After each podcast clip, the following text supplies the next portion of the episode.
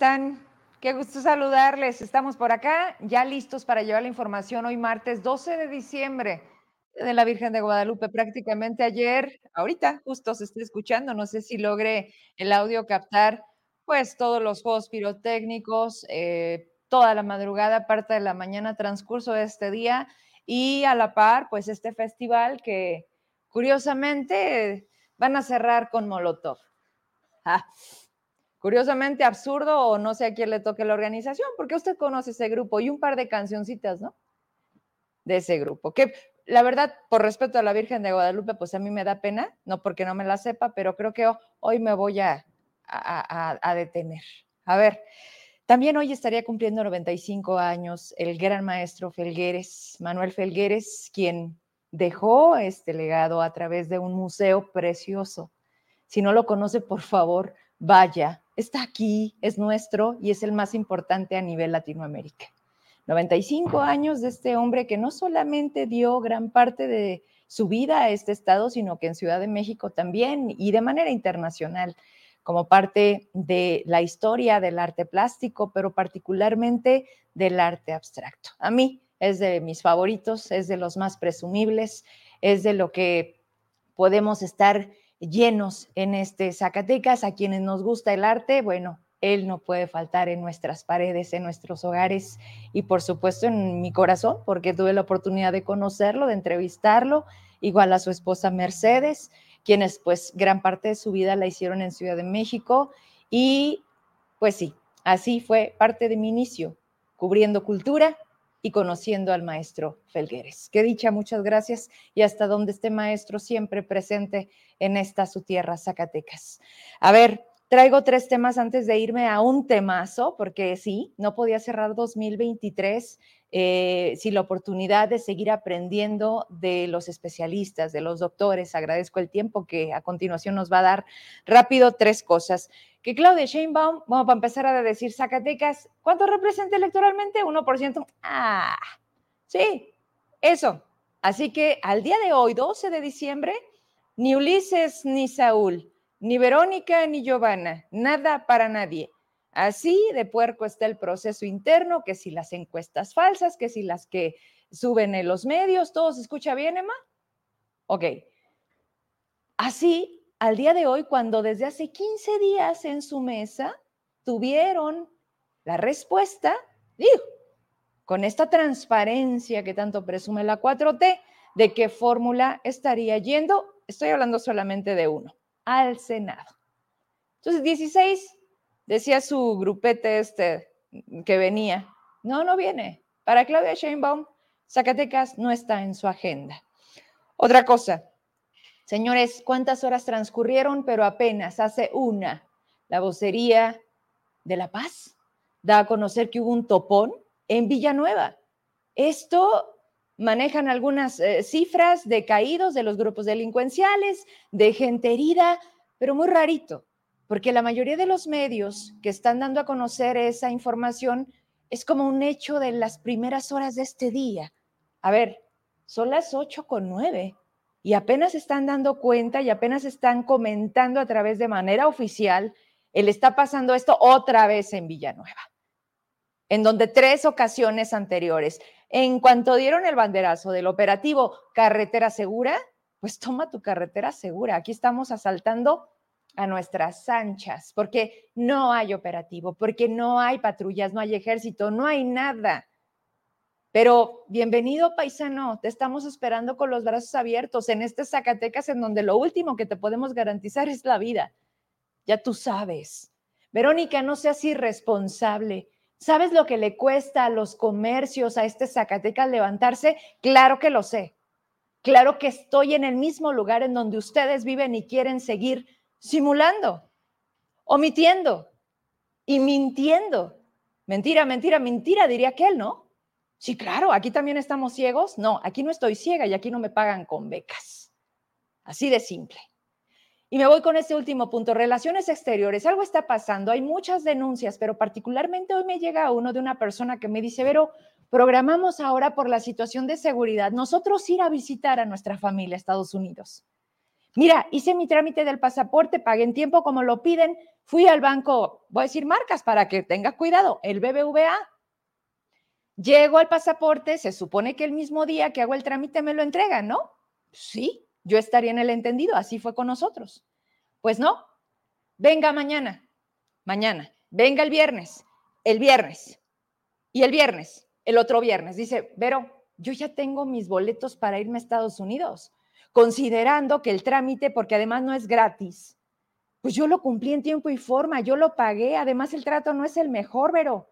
Y así como yo tenía al lado una persona adulta mayor de un municipio en donde le dijeron, ay, su acta de nacimiento no está muy clara, va a tener que ir al edificio ahí de Ciudad Administrativa y tráiganos una mal legible. ¿Perdón?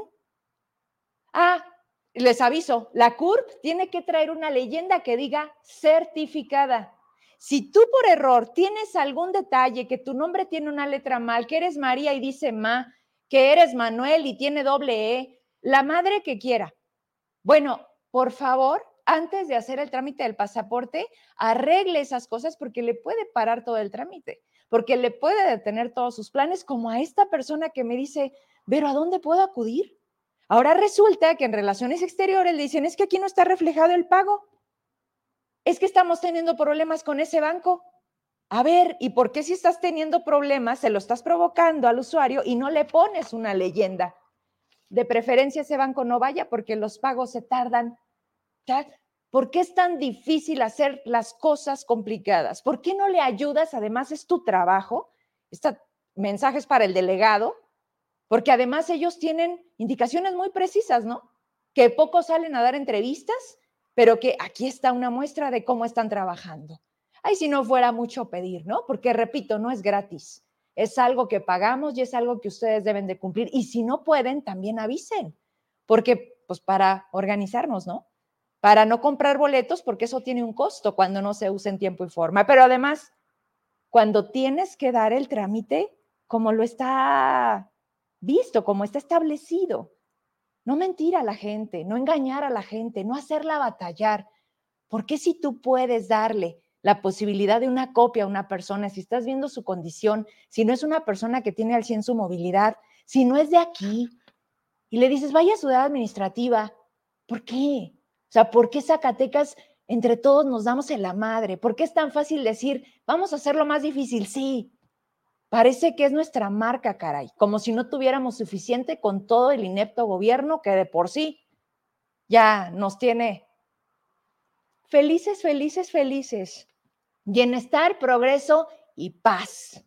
Y hasta aquí le quiero dejar. Voy a abrir la cámara.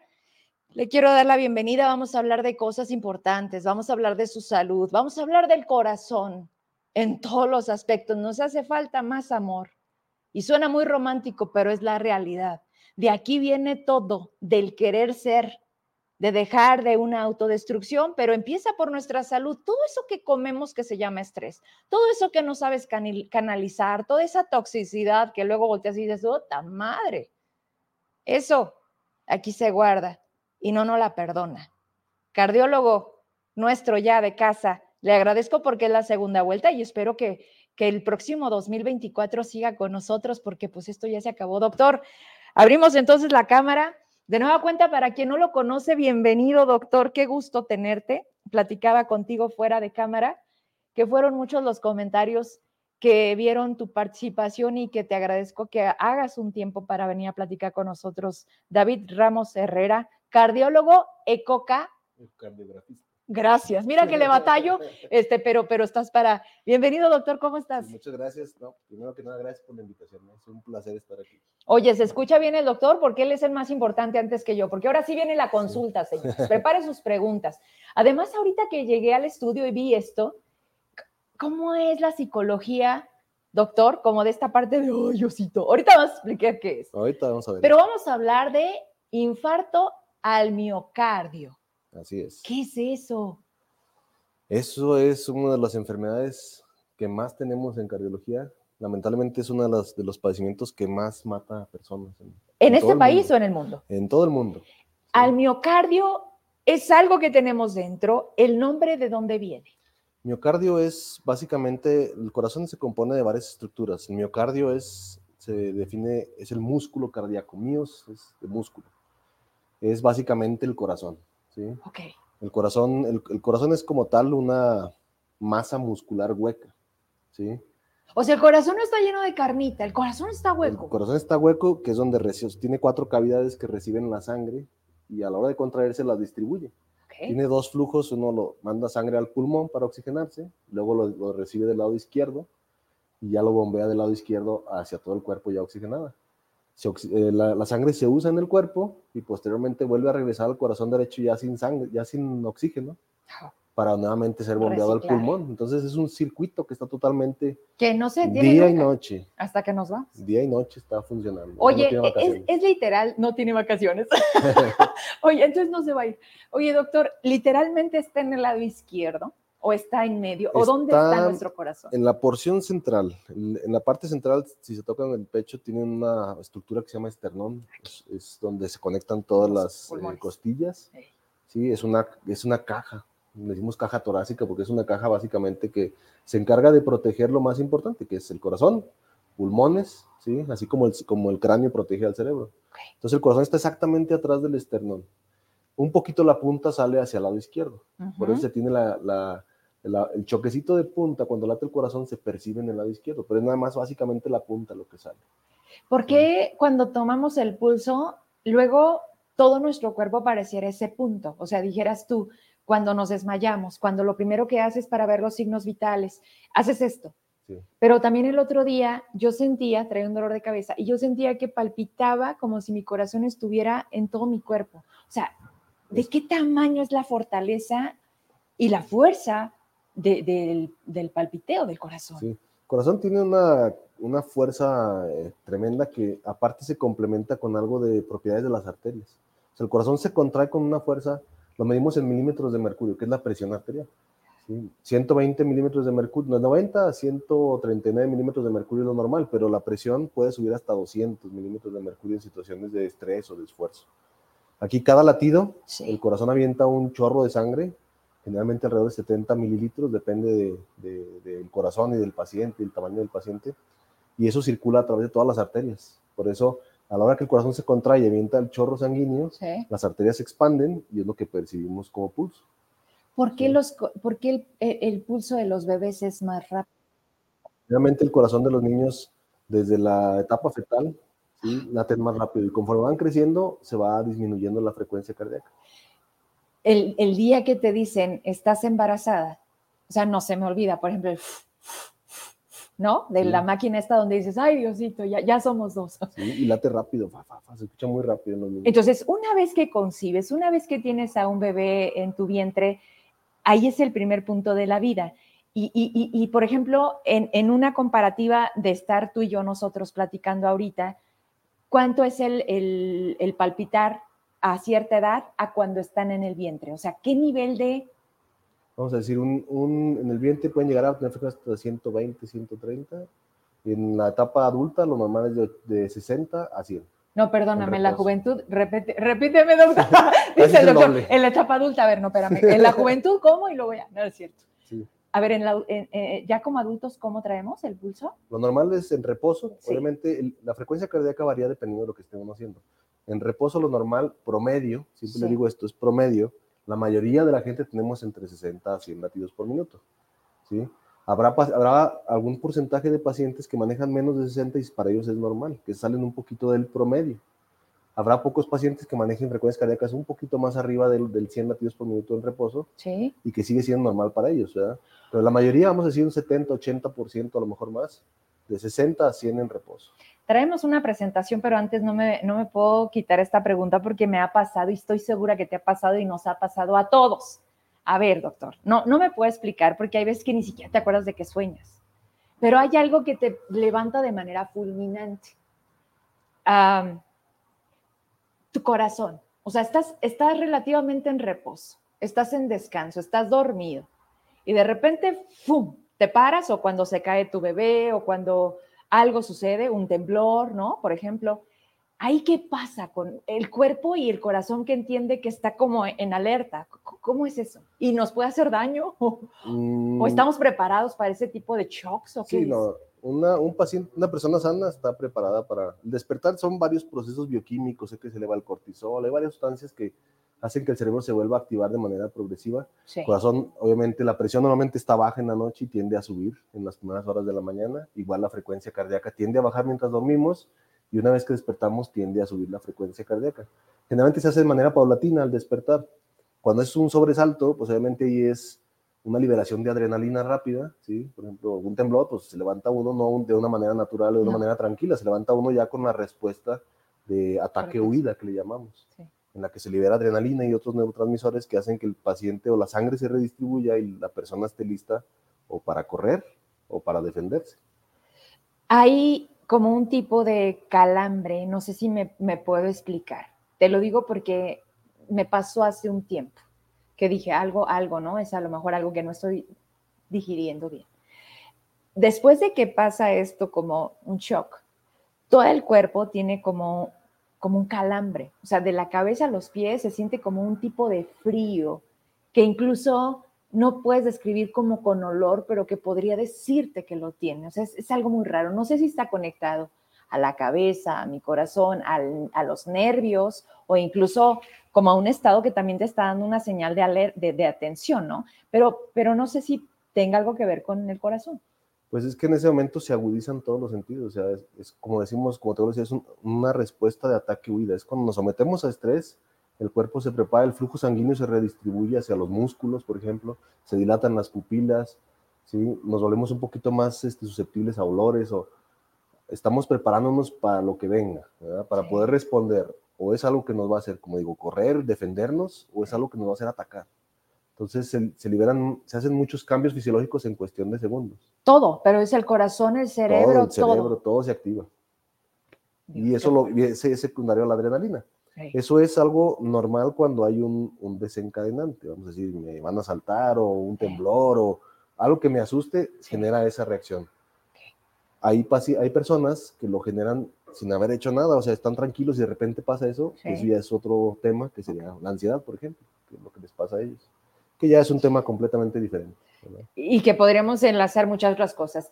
Traemos una presentación que Así quiero es. que nos vayamos porque, a ver, la, la gente necesita estar enterada. ¿Sí lo ves bien, doctor? Sí. ¿Qué, sí. qué es lo que nos vas a continuación a, a- a platicar? Pues vamos a hablar un poquito de lo que es el infarto. Mucha gente oímos por todos lados que el infarto y que se infartó y que se murió de un infarto y que el paro y que muchas cosas. Entonces, primero quisiera que la gente sepa bien qué es un infarto, a qué nos enfrentamos los cardiólogos como médicos y el paciente en su momento cuando está presentando un infarto.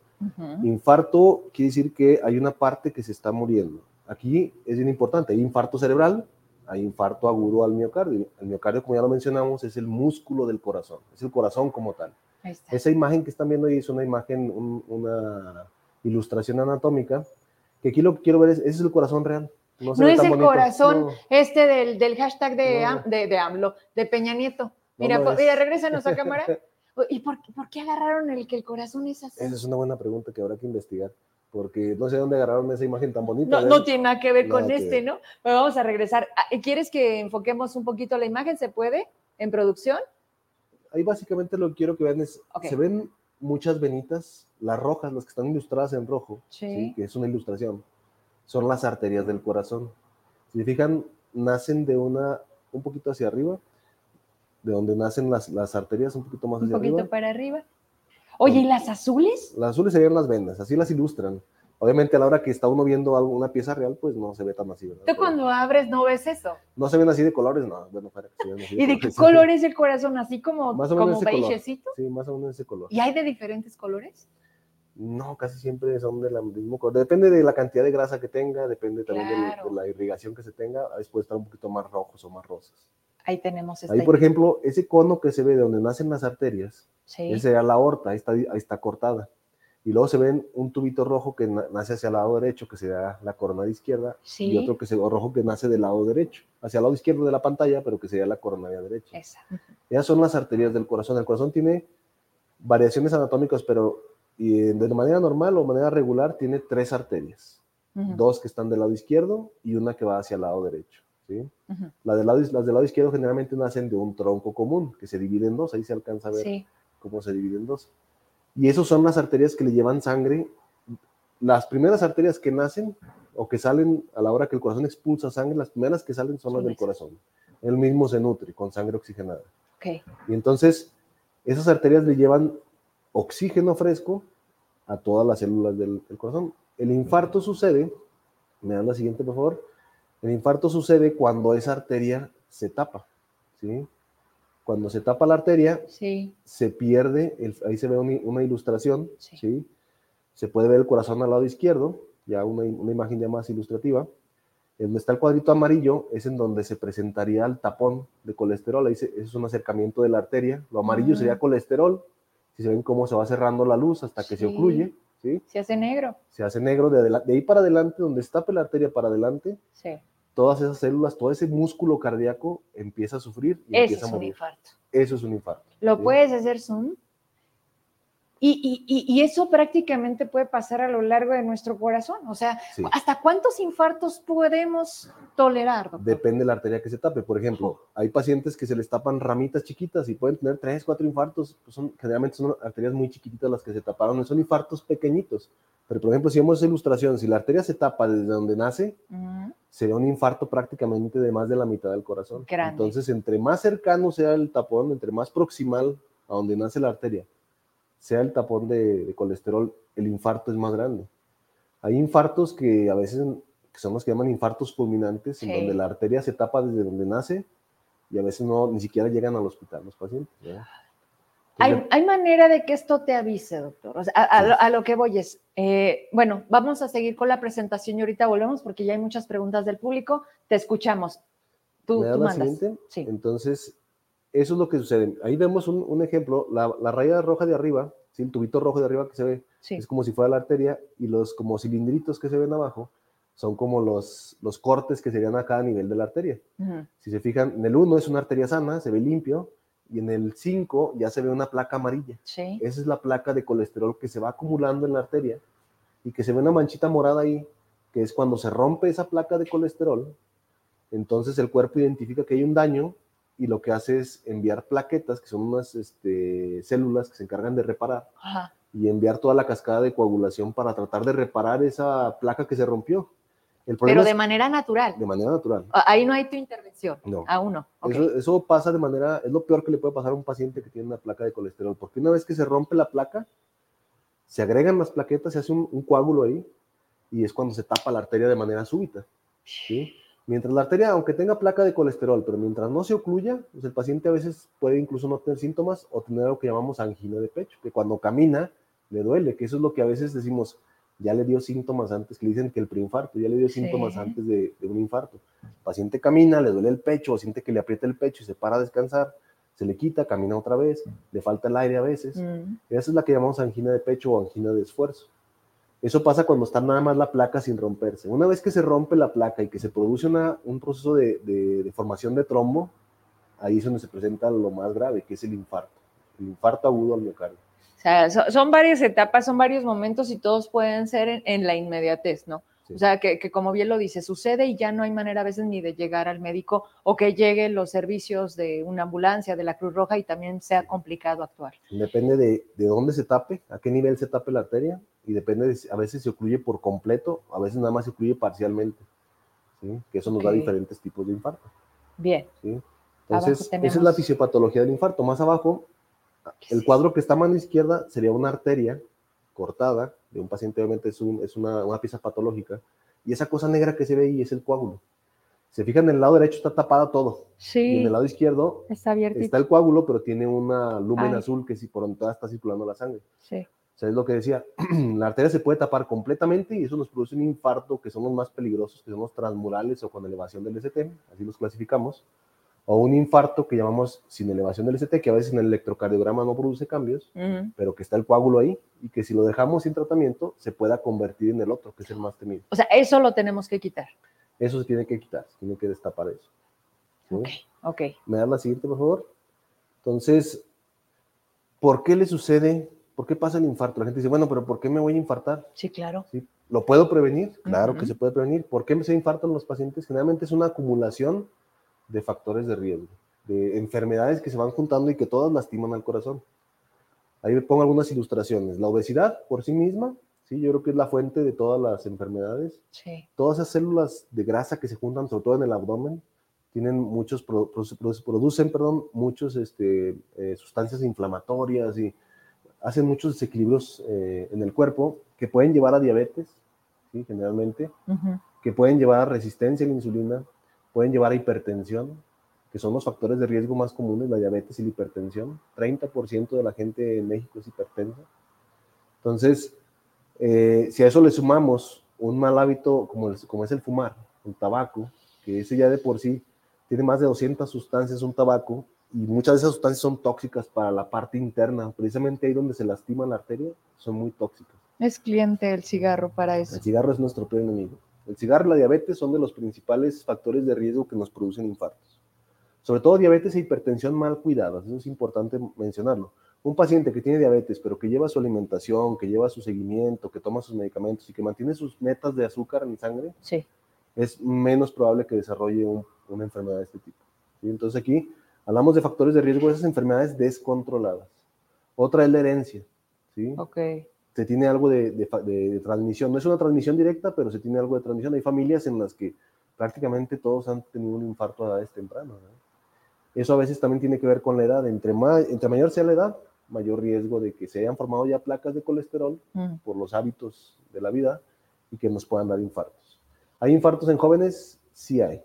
Sobre todo cuando se tiene colesterol alto, de familiar o, o genética, por genéticas tiene colesteroles altos a veces.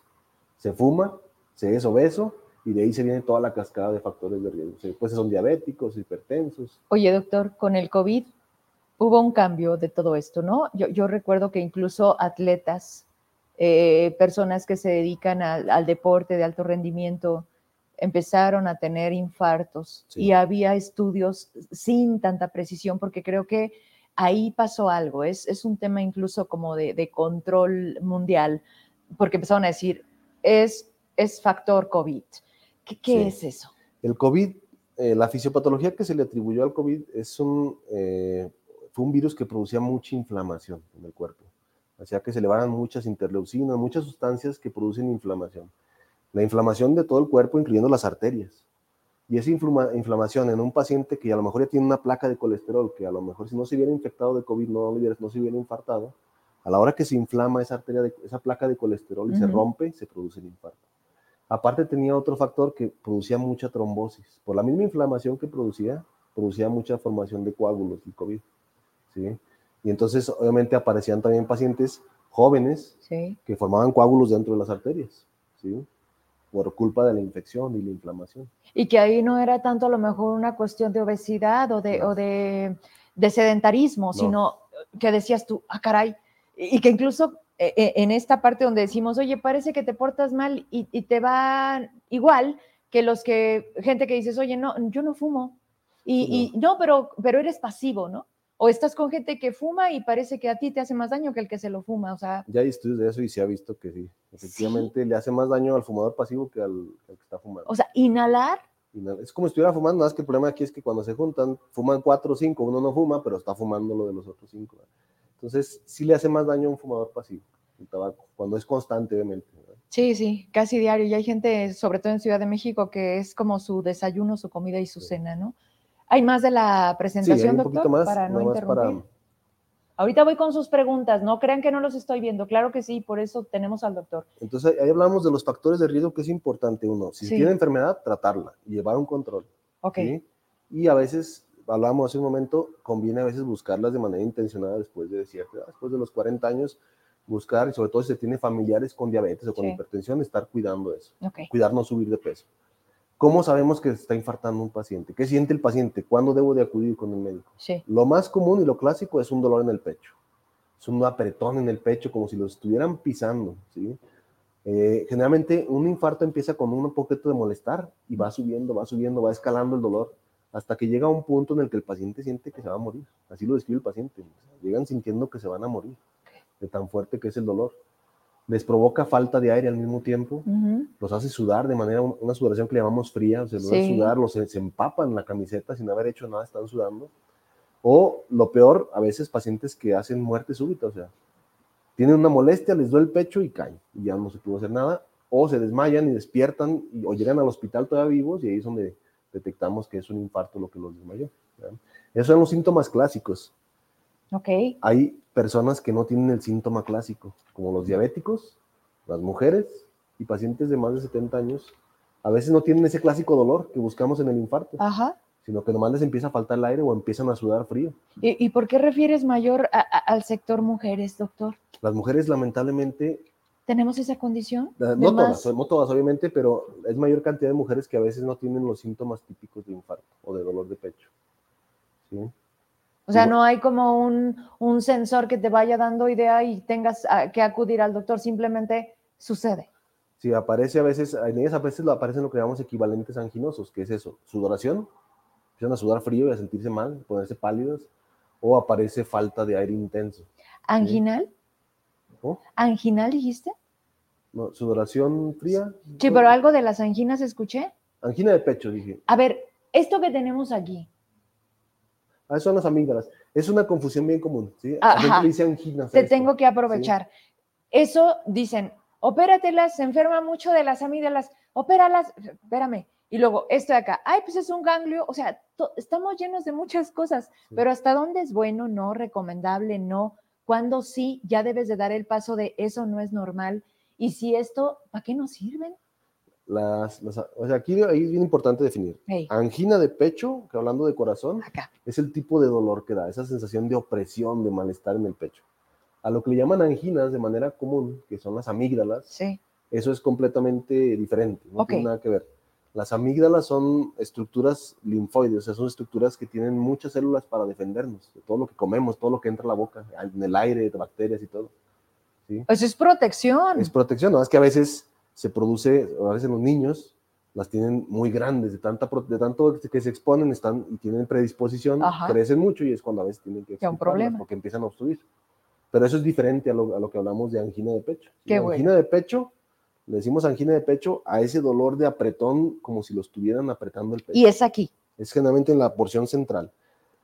Hay pacientes que a veces tienen el dolor abajito, donde está el estómago, en el epigastrio, que llamamos aquí abajito donde está el hueso Ok. y que dicen, no, es gastritis, es gastritis, es gastritis, y después ya nos llegan con un infarto. ¿verdad? A veces no es gastritis, a veces se puede confundir.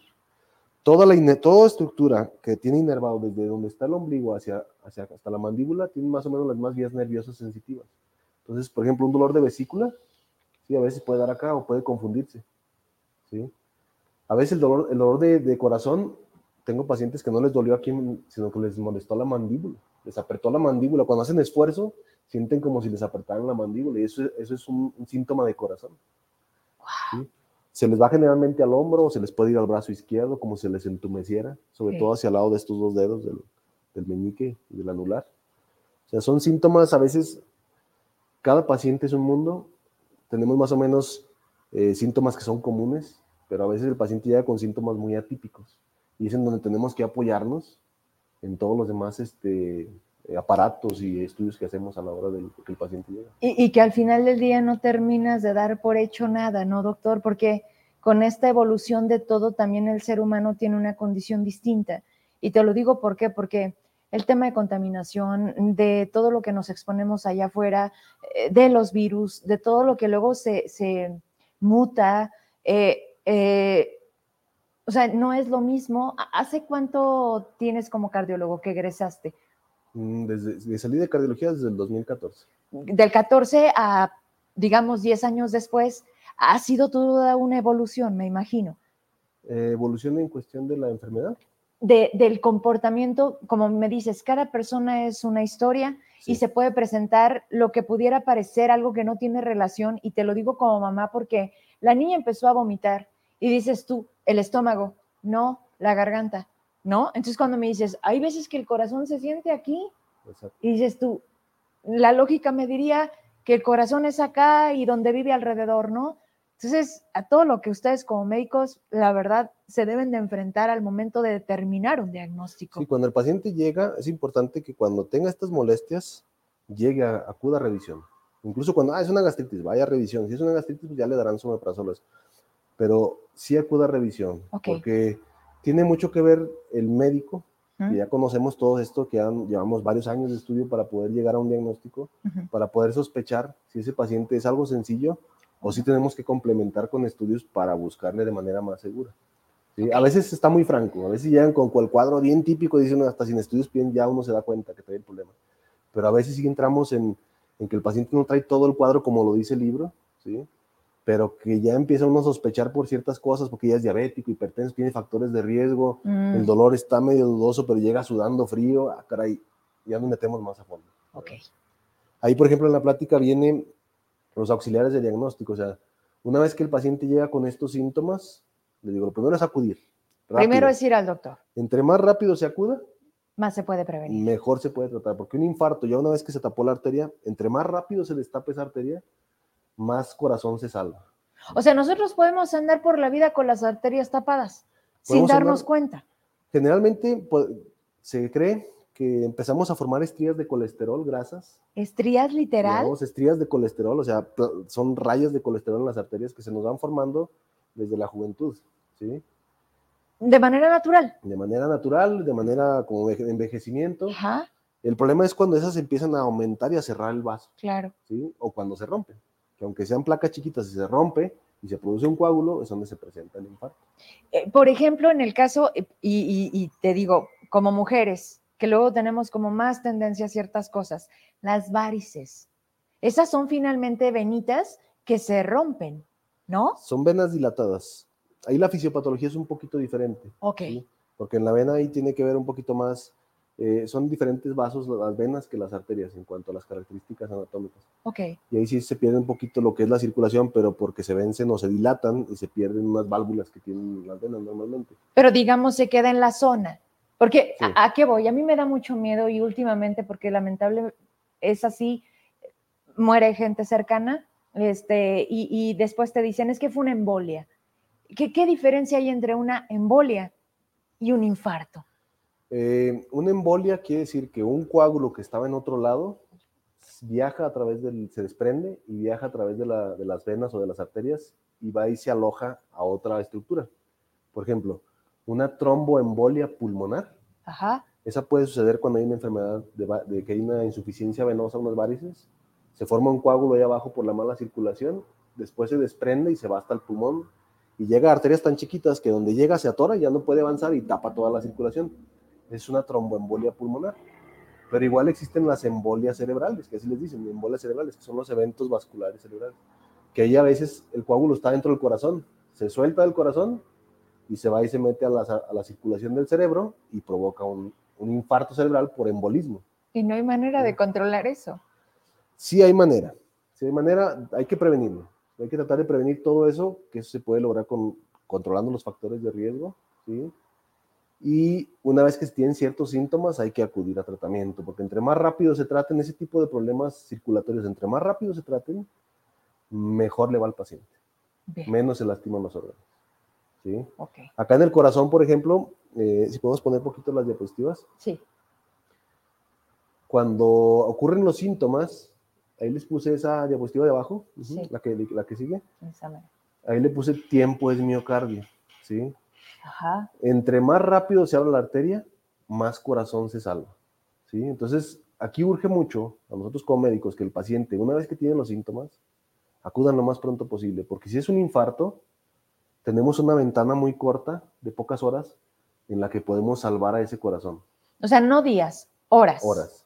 Lo ideal es que entre, entre más corto sea el tiempo entre que se tapa la arteria y se abre, es lo mejor. Lo ideal es antes de tres horas. ¿sí? Tenemos un, para poder aplicar ciertos medicamentos, me da la siguiente a ver si viene por ahí el trombolítico. Oye, doctor, ¿y la que destapas, se puede volver a tapar? Sí. Y así todo, ¿no? Sí. Ok.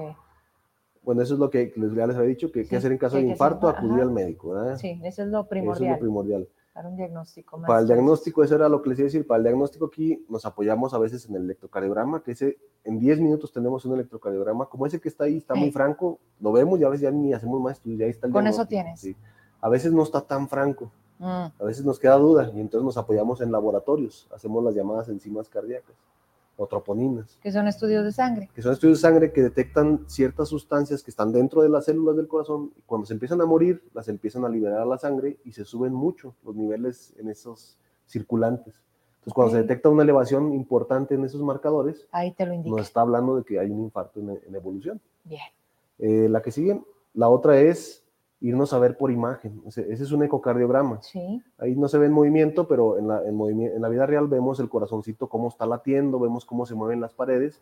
Si yo veo que, que las paredes se mueven mal, que hay una pared que no se está moviendo y las demás sí, me hace suponer que esa arteria se está infartando, que esa pared, perdón, se está infartando, que la arteria que le llevaba sangre a esa pared se tapó. Ok. Entonces, Si el corazón puede latir por partes. late, late en un conjunto, Sí. pero vamos a decir, la arteria, la- los territorios arteriales, la arteria que va por adelante del corazón le lleva sangre a toda esa pared anterior. Entonces, si yo veo en el, en el ecocardiograma que esa pared no se está moviendo, Ahí. sospecho que esa arteria se tapó. Y es en donde nos, nos ayuda a tomar decisiones a la hora de está el paciente ahí con, con los síntomas. Bien. La que sigue, por favor. Ya lo más, lo mejor, lo, lo, lo que ya nos da un diagnóstico así ya al 100% sería ver las arterias. Aquí Ajá. tenemos dos formas de verlas. Una es con tomografía, ¿sí? que es el que está al lado izquierdo, que es una angiotomografía, es un angiotac. Y el lado derecho ya es una imagen de un cateterismo. Ahí sí ya es una, son las arterias del corazón, pero ya vistas en tiempo real. Ahí está, es una foto, pero cuando estamos ahí viendo las arterias vemos cómo se inyecta la solución, se pintan de negro y luego se despintan. Vemos cómo circula ese medio de contraste. Y por ejemplo, esas arterias que estamos viendo ahí están, están, están limpias, pero pásame al siguiente. Cuando ya están tapadas, la que sigue, por favor, se ven como esas. Ahí donde están las flechitas negras en la imagen de la Sí. derecha, se ve como si estuviera mordida la arteria, como Así si es. tuviera ahí unos... Trozadita. Exacto. Ahí donde se ven esas mordidas que están las flechitas, Sí. es en donde están las placas de colesterol y los coágulos. Y, y ahorita me vas a explicar, porque Jorge, ahorita tenemos respuesta a tu pregunta. Ahí entra para destapar la arteria. A través, si se fijan, ahí la, la imagen de arriba de las flechitas es la arteria, lo que se ve en ne- negro. Y luego se ve una rayita negra que sube. Así ¿sí? es. Y luego esa es, es el catéter. Ese catéter mide 2 milímetros. Ese catéter es- des- lo descansamos sobre la arteria y ahí se inyecta el líquido Que para es la que tienes en la foto de acá al Ajá. lado, que es lo que inyectan. Exacto. Lo que está al lado izquierdo Sí. es el medicamento que se usa cuando no se tiene posibilidad de hacer un cateterismo por cualquier cosa y que, que estén muy lejos de lugares donde se pueda hacer o, y sobre todo que haya el- el personal entrenado, Claro. utilizamos esos otros medicamentos que se llaman trombolíticos, que esos no se meten por catéter, se meten por la vena periférica, pero son medicamentos muy potentes para tratar de romper lo más que se pueda los coágulos que se formaron. Eso actúa a nivel sistémico, eso actúa en todos lados. Entonces, el riesgo de esos medicamentos es un sangrado en cualquier lado. Pero cuando no tenemos acceso a un cateterismo por cualquier cosa Sí. y se tiene la posibilidad de ser un trombolítico, pues lo usamos, ¿sí? Sobre todo cuando tenemos pacientes que estén más de dos horas retirados o más de tres horas retirados de donde se pueda hacer un cateterismo. ¿sí? Entonces, eso, hay dos formas de destapar arterias. Una es con medicamento, que es trombolisis, y la otra es con el cateterismo. Bien. Pásame a la siguiente. Ahí viene algo del, del, del cateterismo y son imágenes ilustrativas, ¿sí? Sí. un poquito más, se ve, es como si fuera la arteria seccionada. En la primera imagen de la izquierda se ve la placa de colesterol, ahí ya se atravesó un dispositivo que va en medio y ahí se infla un baloncito, si ven ahí se ve cómo Sí, ya está inflado y cómo la placa de colesterol Sí. se rompe y se impacta sobre la arteria y entonces con eso abrimos la circulación. Antes hasta ahí se dejaba, Sí. pero se empezó a ver que a los pocos meses se volvió a cerrar.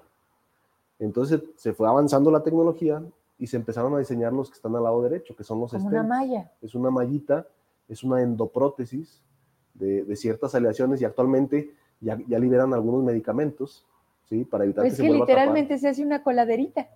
Literalmente se destapa un, un- un, este, tubo, ¿sí? Sí. Y se deja esa malla dentro, ¿sí? Esos son los famosos stents, Stents. stents coronarios. Guau. que esos se dejan ahí para que se- la, la arteria permanezca abierta más tiempo.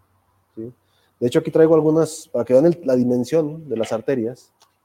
¿Sí? De aquí ya, Doc, para regresar a cámara, Si quieren, para, para Va, que vean va, este, va. ¿qué es eso? Básicamente el stent, vamos a hacer acercamiento de cámara para que. más para que vean. Este es un catéter en el que va montado el stent, que es el que se utiliza, ahorita que se vea, Sí, ahorita le. Nada más que acomoden el cuadro y van y abren allá, doctor. que se utiliza Eso es para... lo que usas ya en quirófano. Ya, ob- obviamente este, este no, ¿verdad? Este nomás es de No. demostración.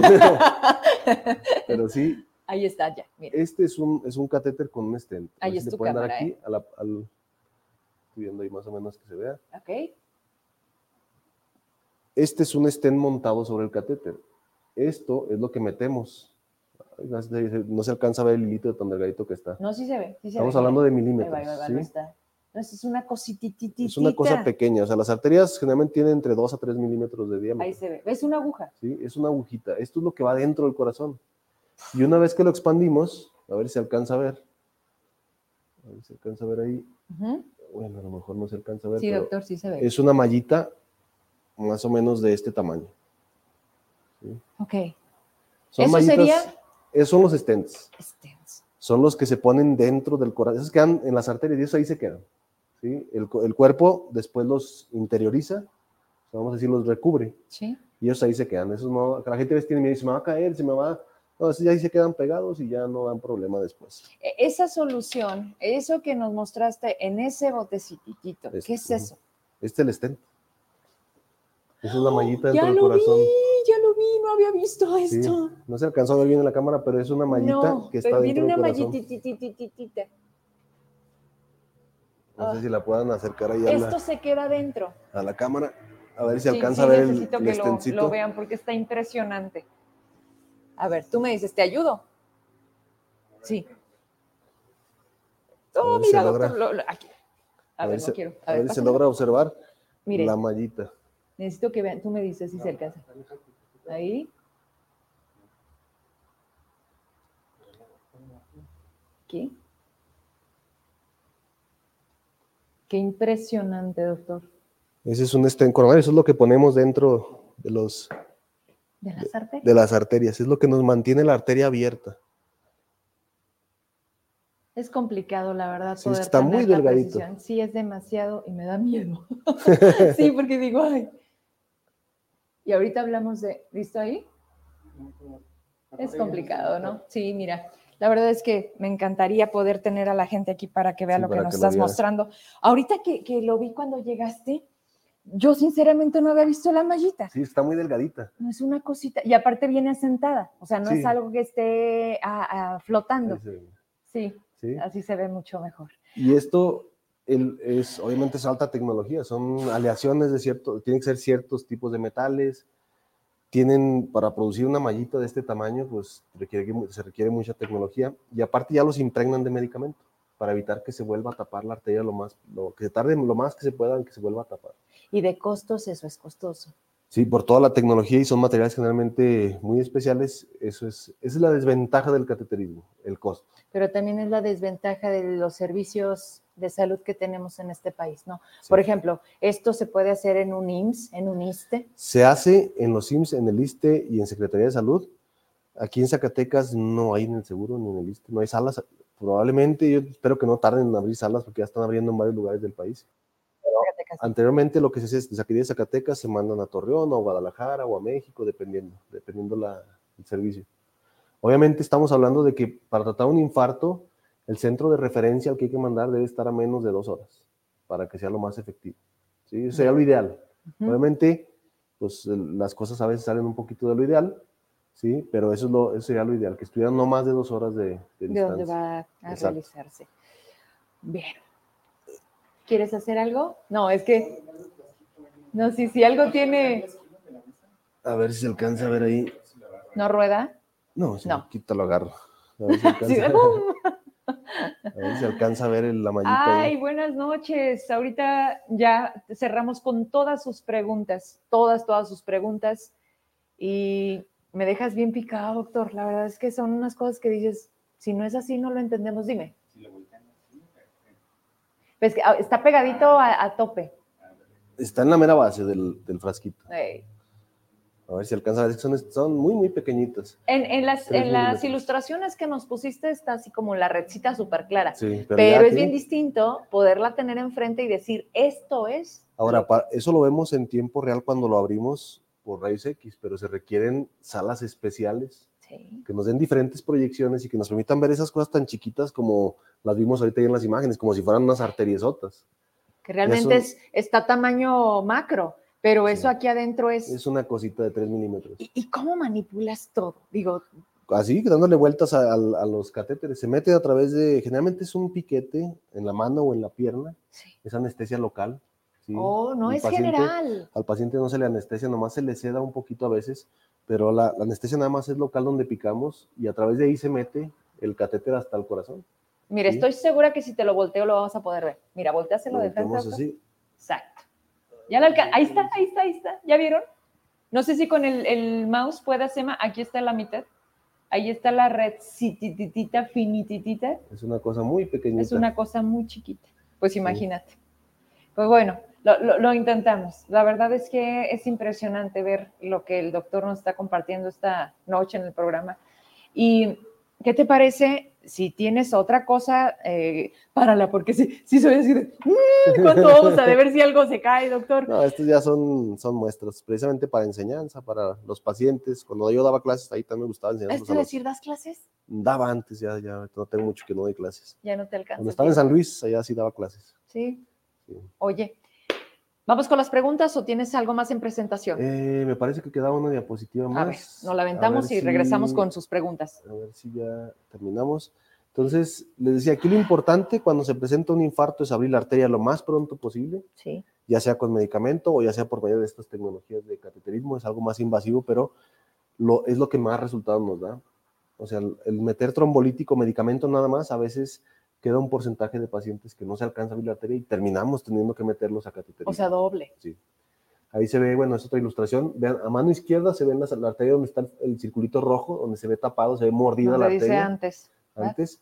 Y en después, Ujú. vean cómo ya se ve, ya que se puso el stent, se ve otra vez la arteria completamente abierta. Eso es lo que buscamos. Sí. Que la arteria quede completamente abierta con la mallita por dentro Sí. y que la circulación se recupere. Entre más rápido se recuperemos esa circulación, más corazón se salva, menos riesgo de mortalidad, menos riesgo de complicaciones. Y el paciente generalmente, si se destapa en las primeras seis horas, idealmente dentro de las primeras tres, a veces hasta ni cicatriza o deja cicatrices tan pequeñas que no son perceptibles. Entonces de ahí la importancia de que el paciente que tenga síntomas acuda. Bien. Es muy triste que nos llegue un paciente que empezó ayer a las 8 de la noche y nos llega a nosotros a las 10 de la mañana del día siguiente, ya cuando perdimos esa ventana de oportunidad. Y ya lo que hacemos ahí es dar medicamento y todo, pero ya perdimos la posibilidad de, de darle un beneficio real al paciente. Eso sí sobrevive, ¿verdad? Hablando de alguien que, que alcanza a llegar. Entonces, esta plática me gusta mucho hacer la conciencia en el paciente de que se tienen estos síntomas que platicamos y se tiene factores de riesgo. Soy Sí. diabético, fumo, estoy obeso y tengo esos síntomas. Pues no te esperes. No te esperes. Vea que te revisen. Si no es, no importa que te hayas dado la vuelta, es mejor darse la digan- vuelta y que todo esté bien Totalmente. a que te aguantes y llegues ya cuando estás muriendo. Eso es O lo ya no peor. llegues. a los cardiólogos, a ningún médico digo que nos gusta atender pacientes, no, no, no, no nos da gusto atender pacientes en la urgencia, porque ya sabemos que estamos ya con un paciente que puede fallecer. Si esto lo hacemos o detectamos la enfermedad antes de que se produzca el infarto y hacemos estos mismos procedimientos antes de que se tape una arteria, cuando Es está crítico, completamente otro escenario. al paciente le va muy bien. Se lo- le hacemos el procedimiento un día, se va al día siguiente o hasta en la tarde a su casa y prevenimos muchas cosas. O sea, aquí es lo importante de, de eso. Si hay síntomas, acudir. Sí. Y dos, si se tiene factores de riesgo, acudir a Más. revisión y tenerlos bien controlados Bien. para evitar llegar a esto. Muy bien. Nos vamos a las preguntas ahora sí. Adelante. Agarramos este desde arriba, ¿no? Ya nos están diciendo, y, y tienes razón, que el ácido acetil salicílico, tómate una aspirina todos los días. A ver, dime de eso. La aspirina, en esta cuestión, cuando ya se presentó, cuando hay una enfermedad coronaria como estas, o sea, se presentó un infarto, es uno de, las- de los medicamentos de base. ¿sí? O sea, que sí lo usamos. Ok. Hay gente que dice, ay, me duele el pecho y me tomo una aspirina. No, eso no se recomienda. Yo recomendaría acudan a revisión, porque también hay a veces dolores de pecho que no son infartos. Vamos a hablar, hay una, hay uno que se llama disección aórtica, que es una cuestión igual o igual de grave o más que un infarto, en la que se rompe la arteria.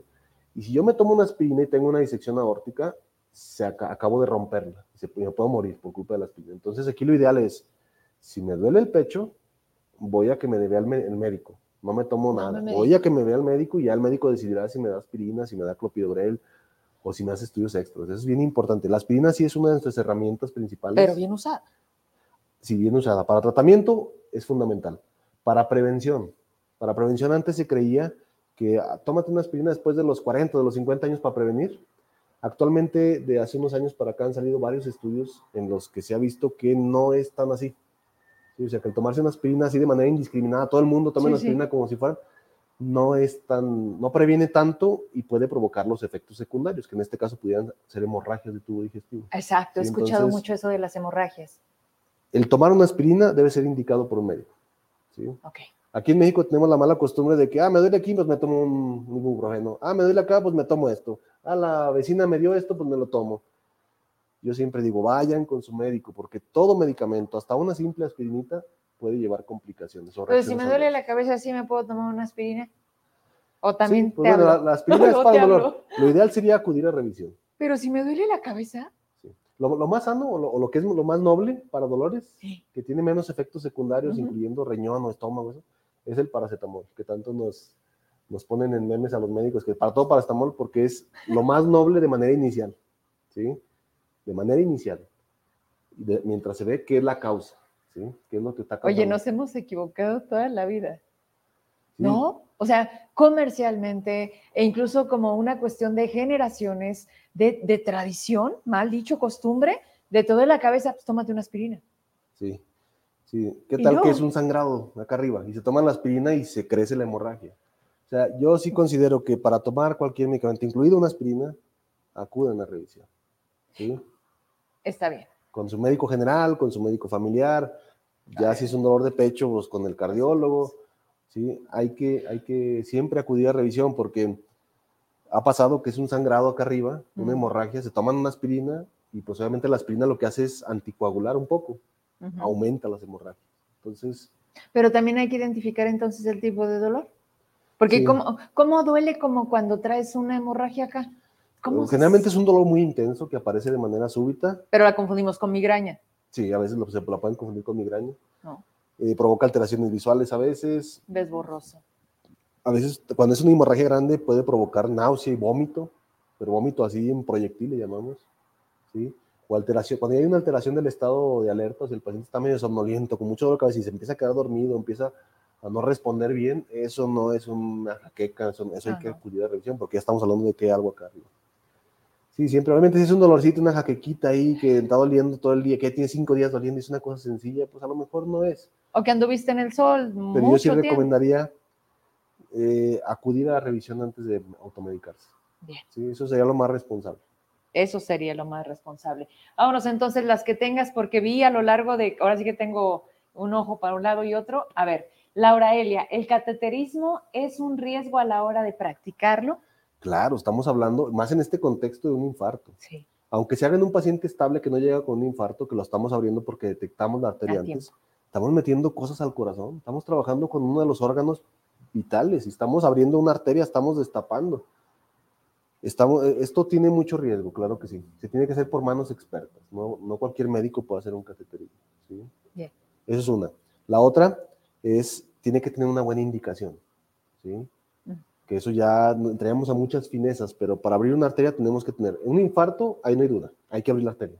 No hay opción. No hay opción, ahí se tiene que abrir porque se tiene que abrir. Mm.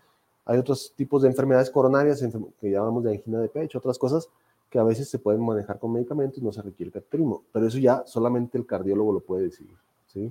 Entonces sí, sí hay riesgo, pero aquí lo más importante que hay que tener en cuenta, a pesar del riesgo, nosotros siempre ponemos en una balanza.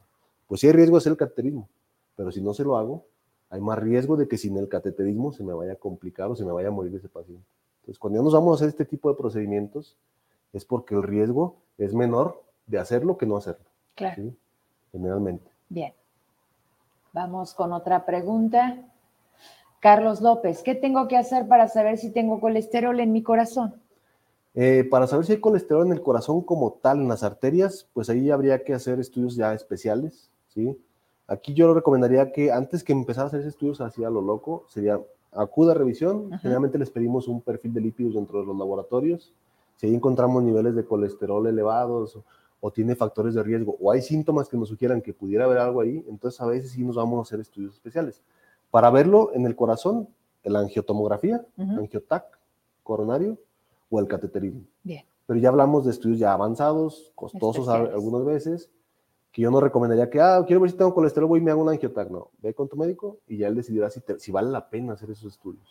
Esos aparatos, el angiotac, sí lo tenemos tú, contigo lo podemos hacer. El angiotac coronario lo hacen generalmente en gabinetes de radiología y aquí en Zacatecas ya, antes no teníamos, pero ya eh, hace un año para acá tenemos ya gabinetes que tienen, a donde nosotros referimos a los pacientes para que se hagan el angiotac coronario. Bien, ¿cuánto cuesta aproximadamente un estudio de ese tipo? El angiotac coronario anda alrededor de unos no sé exactamente, pero de unos 10 a 15 mil, dependiendo del lugar. Nada accesible. Y eso aquí en Zacatecas. Si nos vamos a lugares como Monterrey o, otros lugares, a veces están más costosos, depende del hospital también. Si son estudios, nada, no son este, estudios así como que yo recomendaría como que háganselo para todos. No. Hay ciertas indicaciones. Claro. Quiero saber si tengo colesterol, quiero saber si vale la pena hacerme el estudio, voy con un médico para que me diga si vale la pena hacer ese gasto. El siguiente paso, claro. Bien. Ok, Laura Elia Ramírez, ¿existe algún examen que determine las arterias tapadas? Igualmente un medicamento que lo destape las arterias o solo el cateterismo es eficaz. Sí, lo, sí, lo de destapar las arterias, el trombolítico, lo destapa, pero tiene menos efectividad que un cateterismo y más riesgo. ¿sí? Este, y pues sí, ver las arterias era con eso que decía, cateterismo y angiotac. Correcto. Gabriela Ramos, para revisión y prevenir, ¿cada cuánto tiempo debo de ver al cardiólogo?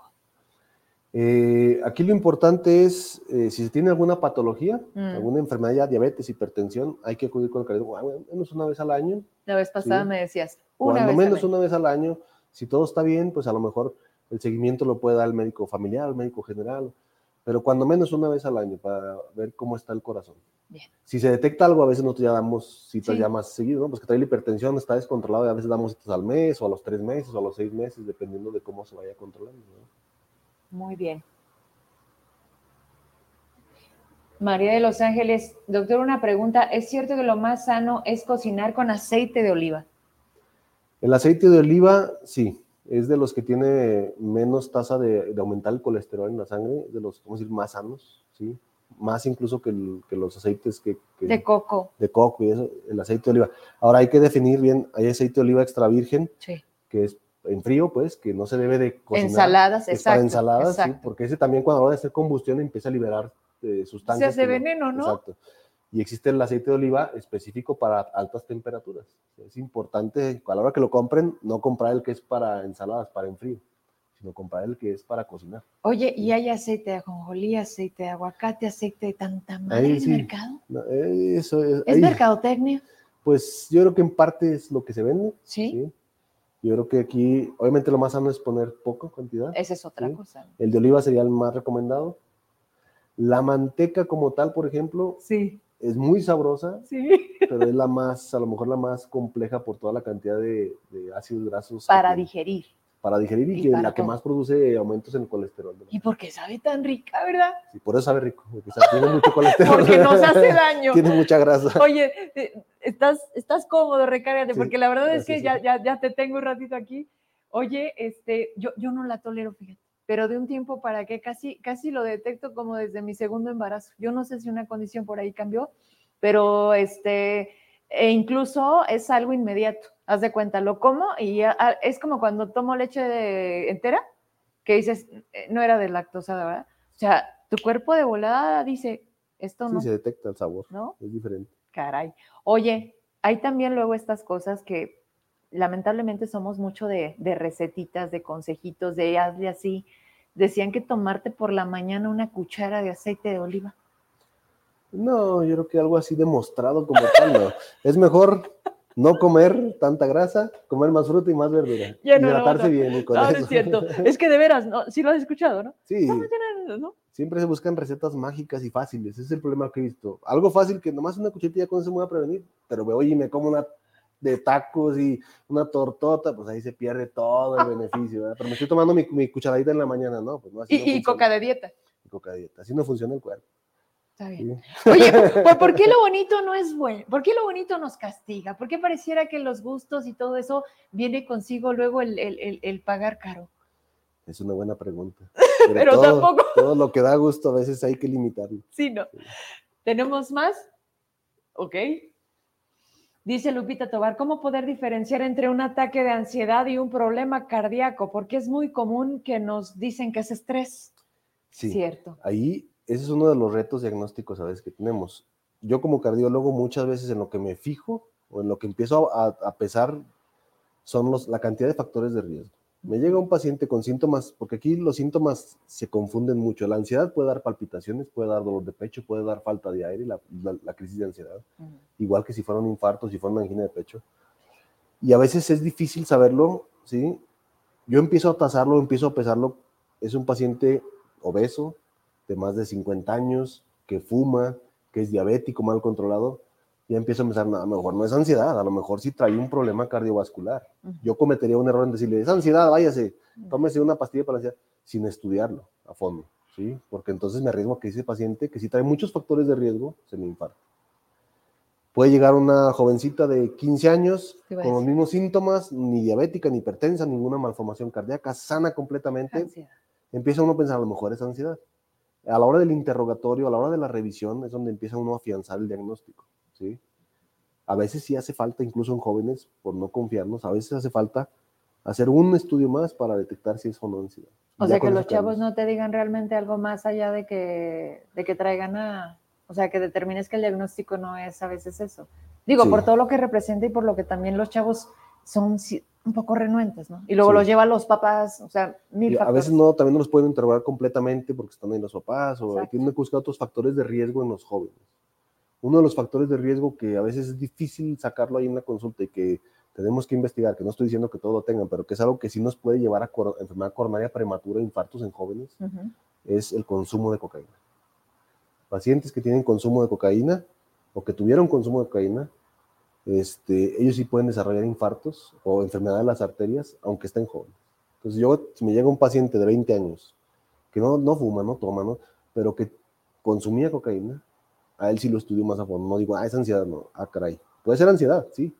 Pero como tiene ese factor de riesgo grande, hay que estudiarlo. Con una vez que consumamos drogas, ¿es suficiente? Con una vez puede ser suficiente para morir. Porque en ese momento se produce un vasoespasmo coronario con la cocaína. Y eso puede provocar un infarto en ese momento, y sobre todo si se pasa de dosis. Lo recomendable es ni siquiera verla. es un riesgo. Doctor, ¿eres papá? Eh, hace unos días veía un reportaje a nivel nacional en las escuelas. En las escuelas está como si fuera la cooperativa. Lamentablemente. Y, hay más preguntas. Bien, este, la del millón, ¿dónde te encontramos?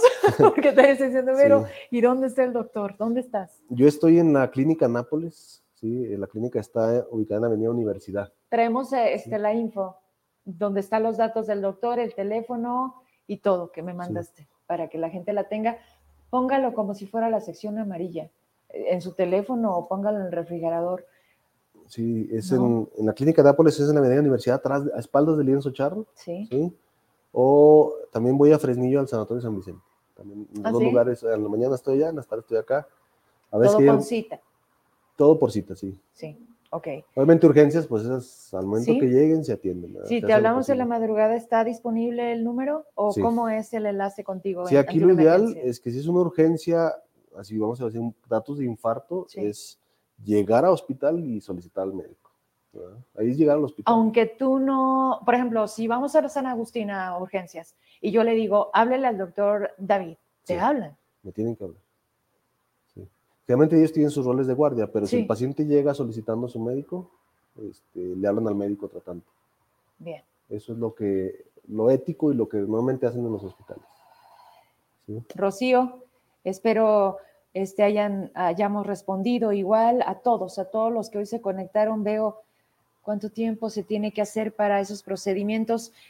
Mira, pues más allá de poder decir una hora, media hora, yo creo que lo más importante, ah, esta, Dice Rocío, si se tiene un dolor en el pecho, ¿es malo acostarse? Si se tiene un dolor en el pecho, es malo acostarse. Pues es que depende del tipo de dolor. ¿sí? O sea, y sí, lo importante, híjole, es que vuelvo a lo mismo. Hacer una recomendación ahorita, decir un dolor de pecho así en general, pues bien puede, este, puede ser algo sencillo como bien puede ser un infarto. Entonces, sería muy difícil decir. Ahí lo mejor sería revisarse. Sobre todo si es un dolor que aparece de manera súbita y empieza a escalar. Empieza a escalar, empieza a escalar, empieza a escalar, hay que acudir a revisión. Ok. Bien. Pues tu consejo, al final, este, mira, 9 con 15 y la verdad es que este, vamos a aprovechar, espero que tu tiempo te lo permita el próximo año, doctor. Primero agradecerte porque pudimos coincidir en este último tramo por circunstancias que luego la vida nos va poniendo en esos lugares. Este ha sido para mí realmente primero, ¿no? Que te tengo aquí de manera inmediata. No sabes cómo cómo aprendes, pues. O sea, para ti es darnos una consulta si tú quieres. Por eso digo, ¿cómo no te vamos a aprovechar? Hoy vivimos una realidad en la que, en la, que la gente a veces no puede pagar ni una consulta, doctor. Sí. Eh, el tema de los servicios de salud, bueno, creo que no vamos a perder tiempo ahí porque, porque nos han quedado a deber, porque no entiendo cómo hoy las bodegas están llenas de medicamentos caducados, cuando están las filas de las personas esperando a ser abastecidos y que te dicen, no hay, regrese está mal. O sea, estamos mal y no todo el mundo podemos pagar, ni tenemos seguro de gastos médicos mayores, ni podemos ir a, particular. Entonces eso merma mucho. Todas las, así que todos los dolores. Es muy triste. Es muy triste.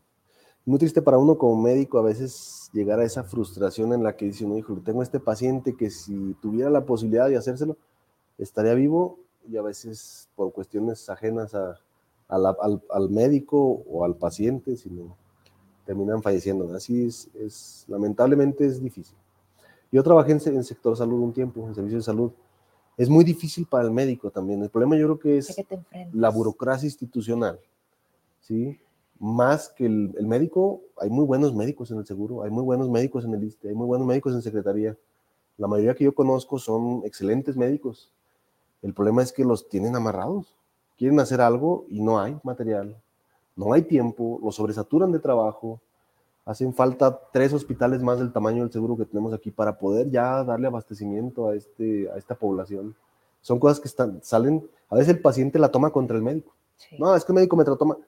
Y a veces más bien el, el, médico no es el responsable, es un médico que ya lleva viendo 20 pacientes y que no les puede resolver porque no hay material, no hay citas, no hay medicamentos, no hay laboratorios. Es muy frustrante para el médico también, tanto para el paciente que no recibe la atención adecuada, como para el médico que no puede brindarla, por más que uno quiera. Se hace uno a veces horarios más extensos de lo que uno tenía que hacer y aún así no alcanza a sacar todo el trabajo. Entonces yo creo que sí, eh, la institución como tal, la burocracia de la institución como tal es lo que merma tanto a médicos como a pacientes. Y en ese lamentablemente, la calidad en el servicio. Y lamentablemente los que se enfrentan son médicos y pacientes, que esos son los que no deberían de...